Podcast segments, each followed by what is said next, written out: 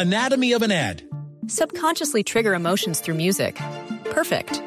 Define an opportunity. Imagine talking to millions of people across the U.S. like I am now. Identify a problem.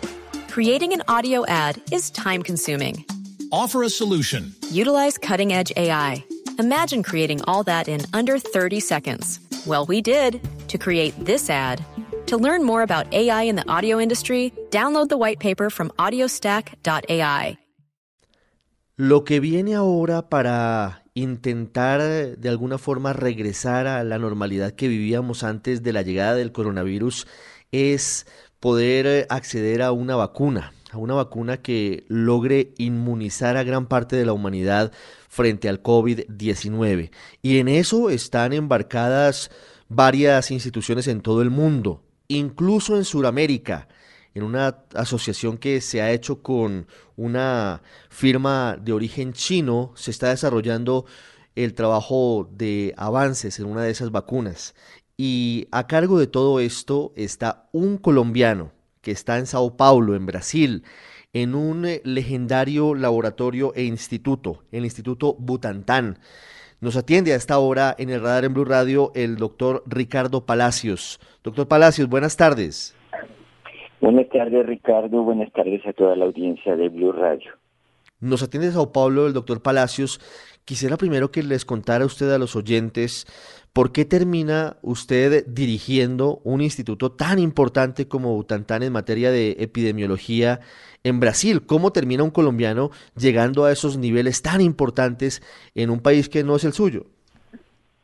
Bueno, realmente eh, yo comencé a trabajar en el área de investigación en Colombia, en CIDEIN, que es una institución bastante prestigiosa también en el país, en Cali, y después vine a hacer mis estudios de doctorado aquí a Sao Paulo, y en esa eh, de correr de mis estudios también tuve algunos vínculos eh, de consultoría con la Organización Mundial de la Salud, ya aquí con base en Sao Paulo, también tuve oportunidad de trabajar con algunas universidades y finalmente en 2011 eh, hubo una oportunidad para vincularme al Instituto Butantan y eventualmente este año llegué a la dirección de la eh, del área de ensayos clínicos del instituto.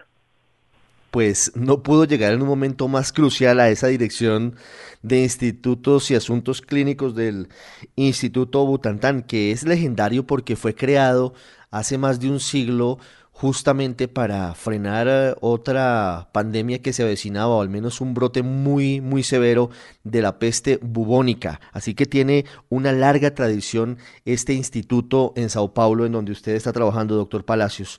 Quisiera que entráramos en materia. ¿Cómo van los ensayos de la vacuna que están intentando sacar adelante ustedes en Butantán con el laboratorio de origen chino Sinovac Biotech? desde más o menos el comienzo del mes de mayo eh, iniciaron las conversaciones eh, con Sinovac. Eh, estuvimos trabajando intensamente para verificar las informaciones que ellos estaban generando. Ellos en ese momento ya habían comenzado los estudios en seres humanos, ya tenían también mm, informaciones muy relevantes en animales de experimentación, en, en primates no humanos, en los cuales se estaba demostrando una protección eh, contra la enfermedad en esos modelos animales. Y a partir de esas conversaciones llegamos a un acuerdo que se es un acuerdo de desarrollo clínico eh, conjunto, en lo cual lo que se hace es que Sinovac realiza una parte, que son los estudios que llamamos de fase 1 y 2, y Butantan realiza la segunda parte. Eh, esos son los estudios definitivos, que son los estudios llamados de fase 3, estudios de grande escala en los cuales se va a verificar de forma definitiva si existe protección en para el COVID con esta vacuna. Los resultados preliminares nos indicaron primero que es muy segura, eh, realmente produce muy pocas molestias, lo máximo que produce en algunas personas es un poco de dolor en el lugar de la inyección. Y la otra cosa que se demostró es que más del 90% de las personas que recibieron la vacuna en dos dosis desarrollaron anticuerpos que neutralizan el virus que causa el COVID-19. Entonces eso nos deja muy entusiasmados de que eh, posiblemente realmente esta es una vacuna que va a tener eficacia ahora que iniciamos los, eh, las pruebas clínicas a gran escala con cerca de 9.000 voluntarios en todo el país, en Brasil. Sí.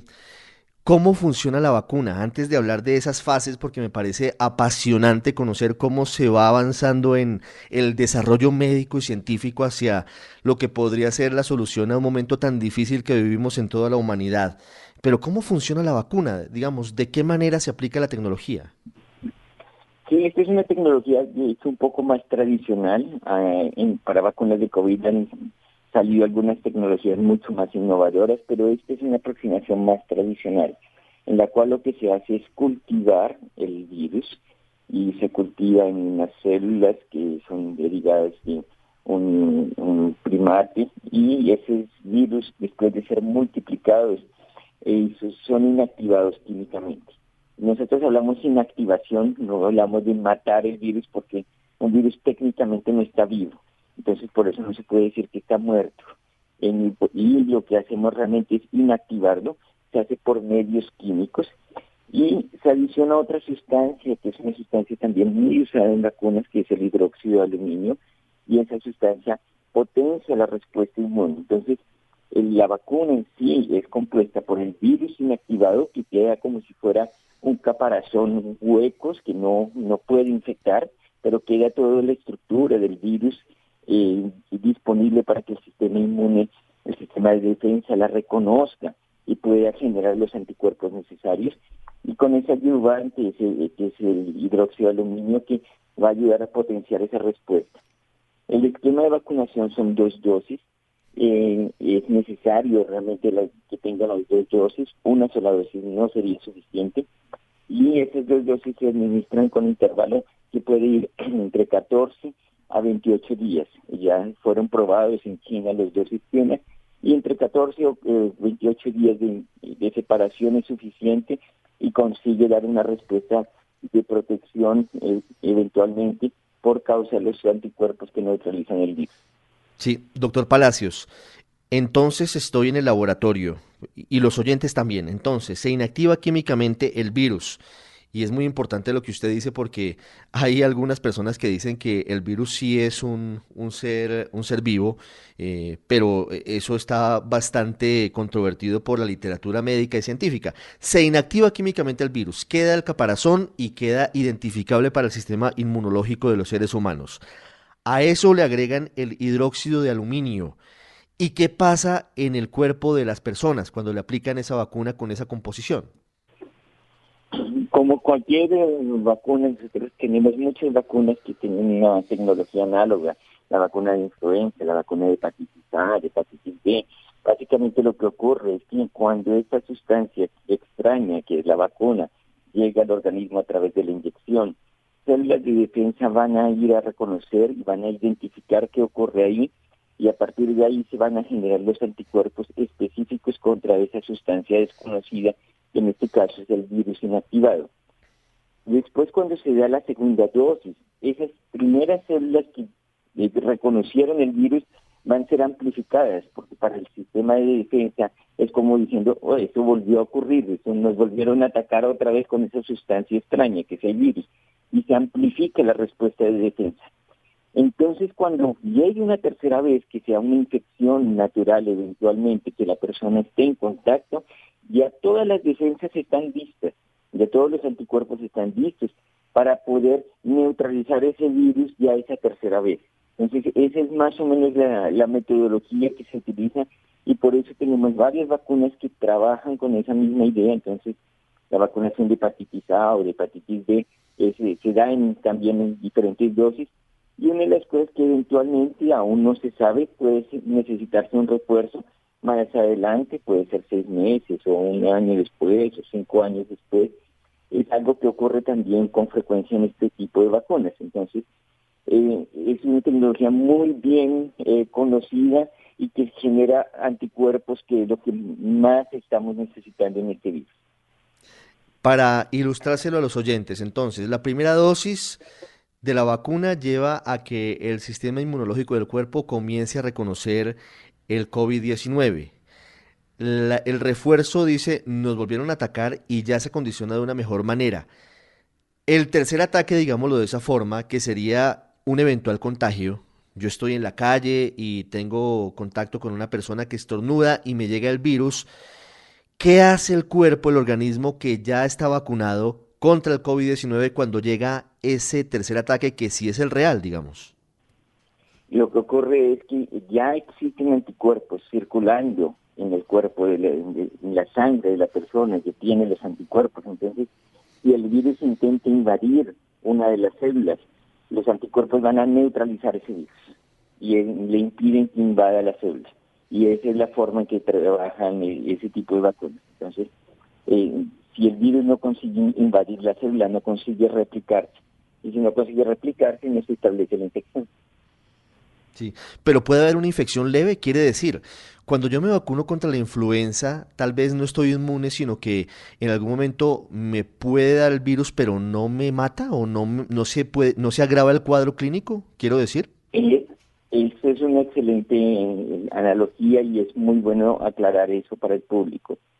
Las vacunas, todas las vacunas que están siendo diseñadas son para proteger contra enfermedad no es para proteger contra infección. Por ejemplo, la vacuna de sarampión es una vacuna que protege contra infección. O sea, la persona que eh, toma la vacuna contra sarampión no va a ser infectada y eh, es por eso que eh, tenemos la, pues, la ilusión de poder erradicar el sarampión algún día. En el caso de este tipo de vacunas, que son contra virus respiratorios, este deseo es un poco limitado por la dificultad de poder controlar por completo. Entonces, las vacunas siempre están diseñadas en este tipo de enfermedades, es a proteger contra la enfermedad y en particular contra la enfermedad grave. Entonces, es posible que la persona pueda sentir hasta algunos poquitos, pocos síntomas de enfermedad, pero no van a ser síntomas importantes, no le van a llevar a hospitalización, no va a causar la muerte, tal vez sea algunas cosas muy leves, y si eso fuera posible ya tendríamos un gran éxito. Pero es importante que eh, aclaremos de que el coronavirus vino para quedarse con nosotros. Entonces va a ser muy difícil, por lo menos con las tecnologías que tenemos en este momento, hablar de que el coronavirus va a desaparecer. Nosotros lo vamos a controlar con la vacuna, pero no vamos a conseguir hacerlo desaparecer. Y seguramente esta vacuna va a tener que ser incorporada en las rutinas de vacunación de todos los países.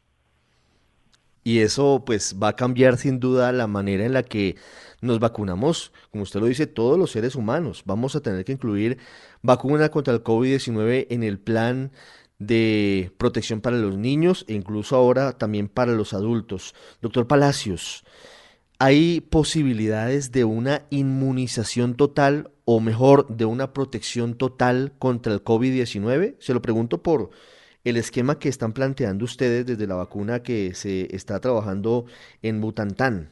Hablamos de dos dosis. Una primera dosis, la segunda entre 14 y 28 días después de la primera, y un refuerzo, como ya ocurre hoy en, con varias enfermedades, porque por ejemplo, a mi hijo tienen que ponerle refuerzo de varias vacunas contra algunas enfermedades. Eso quiere decir que la inmunidad total no existiría, no, es no sería posible, no hay, no hay esa, esa posibilidad. En este momento, desafortunadamente, no, vemos eso como una expectativa posible con la tecnología actual. Eh, y lo que nosotros sabemos, y eh, ocurren muchas enfermedades, por ejemplo, en difteria o en tosferina, que son vacunas muy tradicionales que tienen una eh, cobertura bastante amplia. Eh, nosotros, no quiere decir que las personas no se infecten, las personas se van a infectar con las bacterias que causan esas enfermedades, que son eh, la bordetella pertussis, entonces va a infectar las personas, por ejemplo, o, o en difteria, corinibacteria en difteria, y también infecta a las personas. Pero ¿por qué eso no es importante? porque las personas no se enferman. Entonces puede tener hasta la infección, pero si la persona no se enferma, es el hecho de estar mm. infectado con esas bacterias es totalmente irrelevante en la vida de las personas porque no les causa ninguna molestia. Entonces, eso es a lo que queremos reducir ese coronavirus, a que sea una infección que si llega a ocurrir en las personas no les cause ninguna molestia, les puedan continuar su vida habitualmente o en lo máximo puedan tener alguna molestia muy pequeña que tal vez sea un, como eh, un, par de días que pueden estar un poquito mal y, no sea más que eso. Mm, si nosotros conseguimos reducir eso a esa eh, magnitud del coronavirus, y ya tendremos un enorme por supuesto. ¿Cuántos refuerzos se necesitarían, doctor Palacios, luego de aplicar las dos primeras dosis de esta vacuna? Eso es una pregunta que aún no se sabe y, no, no, tenemos tiempo suficiente entre las primeras personas vacunadas para poder determinar eso. Vamos a necesitar algunos estudios adicionales y más tiempo para poder eh, seguir a estas personas y verificar su respuesta. Entonces es, es una pregunta que no sabemos aún. Si hacemos analogía con algunas otras vacunas, es posible que necesite un refuerzo adicional y tal vez cada cinco años en algún momento. Pero es, eso es en este momento una especulación, no da para saber exactamente. Eh, sabemos que esta tecnología es muy buena en ese sentido, de que tenemos varias vacunas con esta tecnología que con solo un refuerzo adicional se consigue una protección de bastante, bastante tiempo. Entonces, eh, esa es una de nuestras esperanzas. Sí, doctor Palacios, eh, volviendo al punto anterior, en algunas enfermedades infantiles o, llamadas infantiles, digamos que eh, sabemos, o, o, eso decimos popularmente, que nos da una vez y no nos vuelve a dar. Sarampión, por ejemplo. ¿Esto no es posible en el caso del COVID-19 o si es posible? Es, yo diría que es poco probable.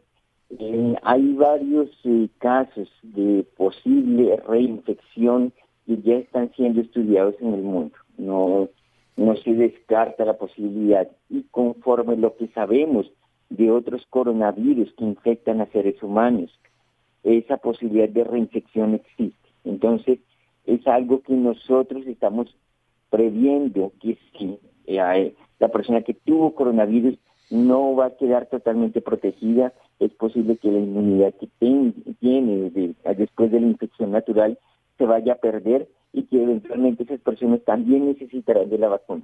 Entonces, eh, eso es un mensaje de alerta a quien ya tuvo coronavirus, ya tuvo COVID-19, no crea que está inmune porque lo que hemos visto es que la variabilidad de la respuesta después de la infección natural es muy grande y hay personas que pierden esa respuesta de defensa muy rápidamente. Y esa advertencia es crucial en estos momentos que, como usted sabe, pues estamos en el pico de la pandemia en Colombia y también en Brasil, en donde usted está, doctor Palacios. ¿Cómo le fue a Sinovac Biotech, al laboratorio chino con el que ustedes están trabajando de la mano en Butantan en las fases 1 y 2 de la vacuna? Las respuestas fueron muy interesantes. Eh, eh, se hicieron pruebas con diferentes eh, dosis, con diferentes esquemas de vacunación y se encontró dos esquemas que son igualmente buenos que son los esquemas de 14 días de intervalo, dos dosis con 14 días de intervalo y de 28 días de intervalo. Uno de los eh, eh, puntos es cuándo la persona queda protegida después de eso, y eso fue otra de las cosas que ellos consiguieron verificar.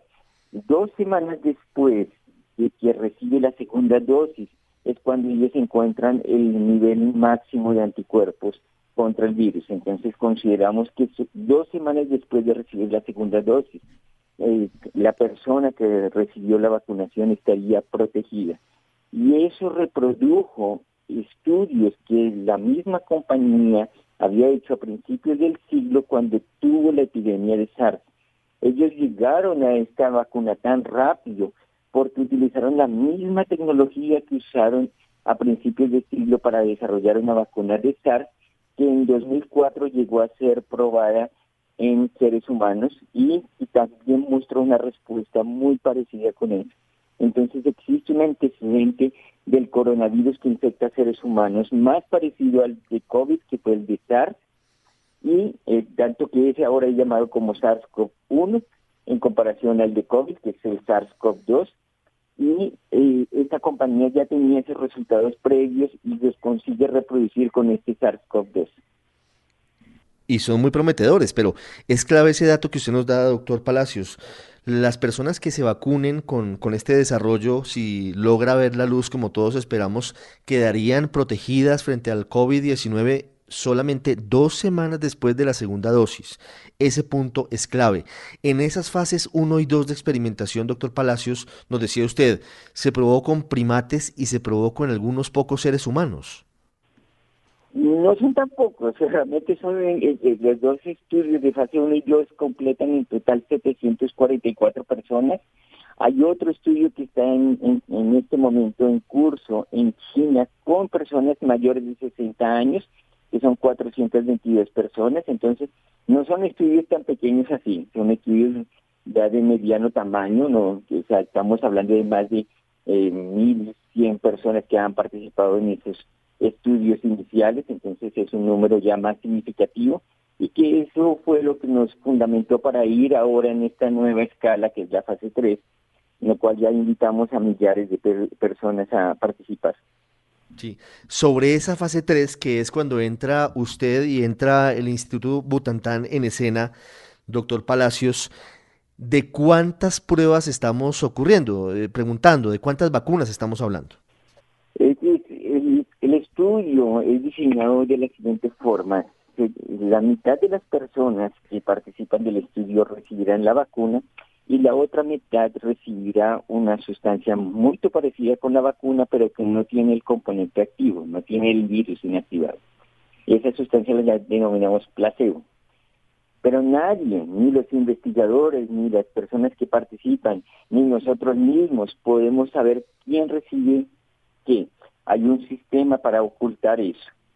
Y cada persona va a ser seguida dentro del estudio durante un año y se espera que en este caso el estudio está diseñado para profesionales de salud que trabajan en la atención de personas con COVID-19. Eh, es un estudio que va a tener personas que eventualmente van a tener la enfermedad. Entonces vamos a acompañar a todo el mundo, vamos a verificar quién se enferma entre ese grupo de personas y cuando se hacen los análisis es verificar entre aquellos que tuvieron COVID-19, cuántos habían recibido la vacuna y cuántos habían recibido el placebo. Si la vacuna fue eficaz en proteger, lo que esperamos es que la mayor parte de los casos de enfermos con COVID-19 estén en el grupo placebo y poquísimos casos estén en el grupo que recibió la vacuna. Y si eso es así, se verificará la eficacia. Entonces, esa es, la forma que evaluamos la eficacia y con esos resultados iremos a nuestra agencia regulatoria, eh, que se llama Anvisa, que es el equivalente a lo que sería el INVIMI en Colombia, y con esa eh, eh, información ellos pueden hacer una autorización de uso emergencial. Sí, son 9.000 médicos entonces los que participan voluntariamente de esta prueba, doctor Palacios. Cuando hablamos de profesionales de la salud, hablamos no solo de médicos, sino también ahí estamos hablando de enfermeros, auxiliares de mm. enfermería, técnicos de enfermería, fisioterapeutas, eh, personas que trabajan en el laboratorio. Eh, hay una gran cantidad de personas que se enferman, en particular con las estadísticas que tenemos en Brasil. De hecho, el médico es la segunda profesión que se enferma más quienes más se enferman son los enfermeros, la, parte de enfermería, tanto los profesionales como los auxiliares y técnicos de enfermería. Entonces ellos son de hecho los que están más expuestos hasta porque el contacto que ellos tienen con los pacientes usualmente es más próximo. Claro, pero el número sí es cercano a 9.000 voluntarios. Exactamente. 9.000 voluntarios. ¿El, ¿El estudio tiene un plazo de un año, nos dice? Sí, un año acompañamos a todo el mundo, pero puede ser que este resultado que había dicho de tener suficiente número de casos para analizar eh, si hubo protección o no, esperamos que tengamos algún resultado preliminar antes de terminar este año.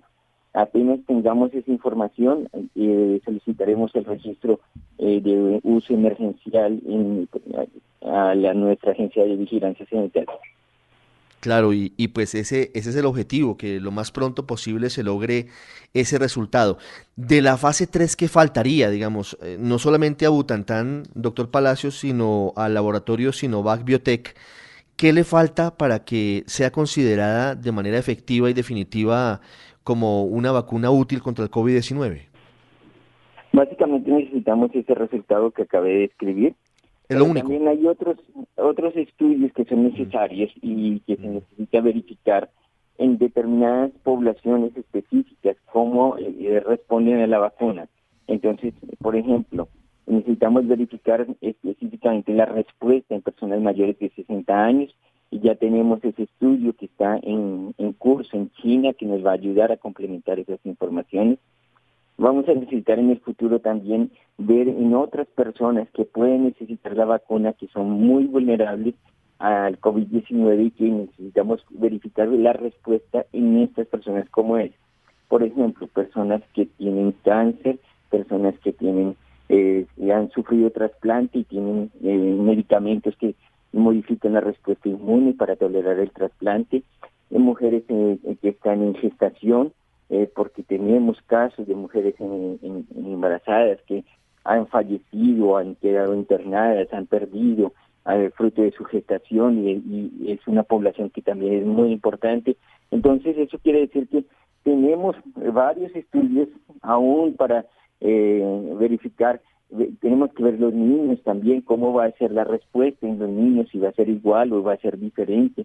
Entonces hay muchos estudios que todavía tenemos que hacer, ¿no?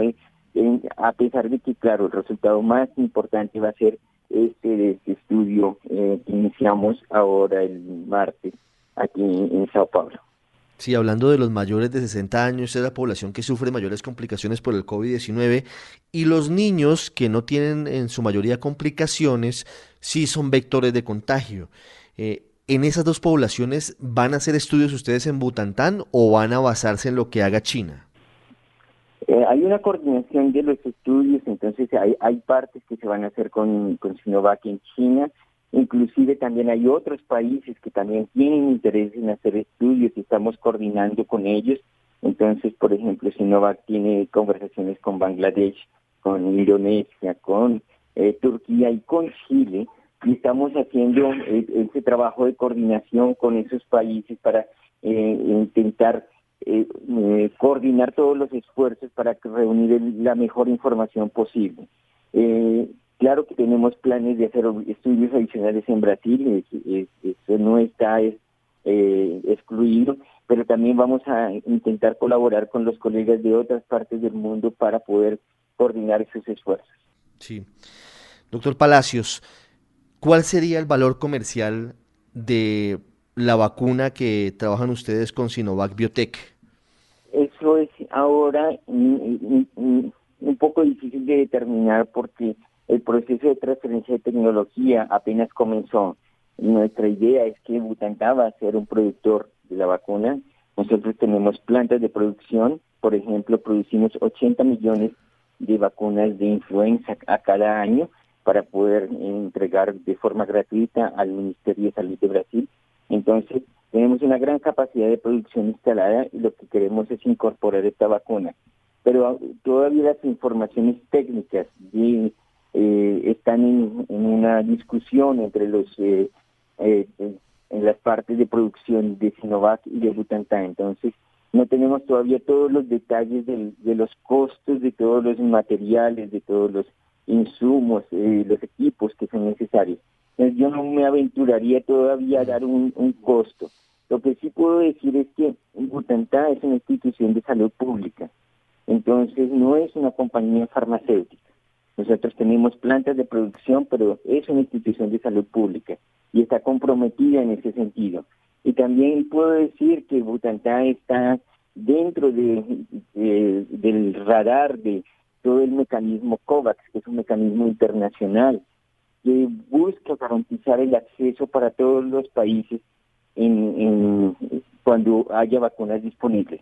De esa forma, nosotros ya hemos tenido contactos con el Fondo Rotatorio de la Organización Panamericana de la Salud, que es el mecanismo que muchos de los países de la región, inclusive Colombia, eh, recibe la mayor parte de vacunas. Entonces la idea es que eventualmente coloquemos esas vacunas a disposición a través de ese mecanismo para los países de toda la región. Porque esa es la discusión que viene, sin duda, saber cómo van a estar disponibles, quién va a asumir los costos. Colombia efectivamente ya forma parte de esa iniciativa y la idea es que no nos quedemos rezagados. Algunos países intentan comprar eh, de manera masiva iniciativas eh, privadas y eso pues dificultaría en caso dado la posibilidad de que quienes más necesitan esta vacuna, que son los países con sistemas de salud menos avanzados y con inequidades más grandes, pues accedan al mismo. Doctor Ricardo Palacios, ha sido un gusto tenerlo hoy aquí en el radar en Blue Radio. Muy ilustrativa la charla y creo que en medio de todo es una bocanada de esperanza en momentos difíciles, en momentos complejos, en donde, como usted sabe, Colombia tiene un promedio de 7.000 casos diarios nuevos, con más de 200 fallecidos. Y esto nos, nos cuenta que efectivamente hay avances, desarrollos y, y que posiblemente la vacuna contra el COVID-19 esté en algunos meses disponible para la humanidad. Ha sido usted muy amable y felicitaciones. Muchas gracias Ricardo y quiero pedirles a todos que por favor se cuiden. Eh, sabemos que es difícil, es difícil estar apartado de nuestros eh, seres queridos, de nuestros amigos, de nuestras familias.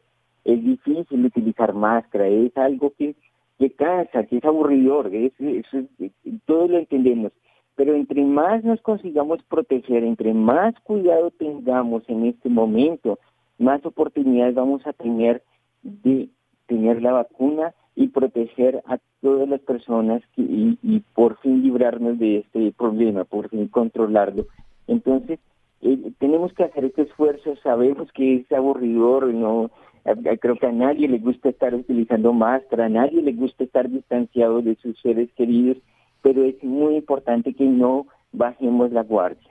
Eh, tenemos que seguir adelante con eso, tenemos que seguir cuidándonos para poder tener la mejor oportunidad cuando la vacuna esté disponible.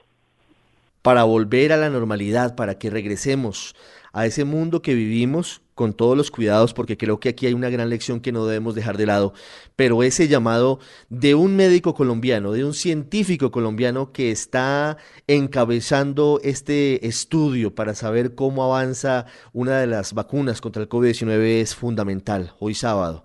Un sábado con el cielo gris en gran parte de Colombia por el paso de una tormenta tropical en el Mar Caribe, la tormenta Gonzalo. Doctor Palacios, de nuevo gracias y estaremos pendientes del desarrollo de su estudio. Muchísimas gracias a usted, Ricardo, y a toda la audiencia de Blue Radio. Anatomy of an ad. Subconsciously trigger emotions through music. Perfect. Define an opportunity. Imagine talking to millions of people across the U.S. like I am now. Identify a problem.